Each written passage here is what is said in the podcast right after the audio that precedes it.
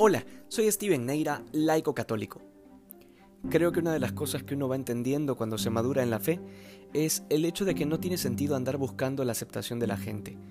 Y aunque esto es algo que debería estar claro en la maduración de la personalidad indistintamente de la fe, me refiero a la fe porque cuando uno se encuentra con Jesús, la experiencia de saberse profundamente amado y elegido brinda una libertad única que hace absurda la búsqueda de aplausos y de aceptación.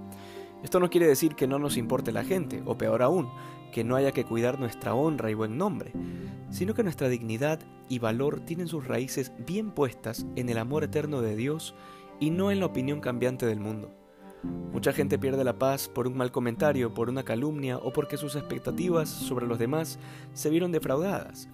Sin embargo, cuando leemos el Evangelio y se nos presenta la personalidad de Jesucristo o de los apóstoles, nos damos cuenta de que era una personalidad de hierro, para las adversidades, sin por eso dejar de ser amor y misericordia.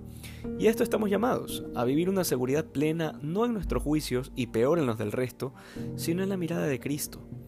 Esto nos pone en una perspectiva más real de lo que somos los cristianos en medio del mundo, porque reiteradas veces el Señor nos repite que hay una diferencia, una separación, un conflicto entre el mundo y nosotros, y es algo irreconciliable porque el espíritu del mundo busca justamente lo opuesto a lo que busca el espíritu de Dios.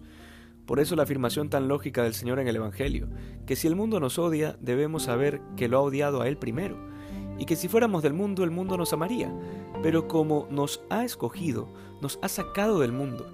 Y esto de ser sacados del mundo no debe entenderse de manera literal, como si viviéramos una realidad alterna al resto de gente, sino que a partir del bautismo participamos de la naturaleza divina. Morimos para el pecado y resucitamos para la gracia, porque estamos en el mundo, pero no pertenecemos al mundo, sino al reino de Dios. Esa es la meta para la cual trabajamos y nos desgastamos día a día. No es digno de un cristiano el andar abrazando las ideologías del mundo que son abiertamente contrarias a la fe. Por esta razón, el progresismo y el modernismo son herejías que han hecho tanto daño al corazón de muchos cristianos. Hoy más que nunca, nuestra fidelidad a la verdad es fundamental. Que hoy seamos más santos que ayer Dios te bendiga.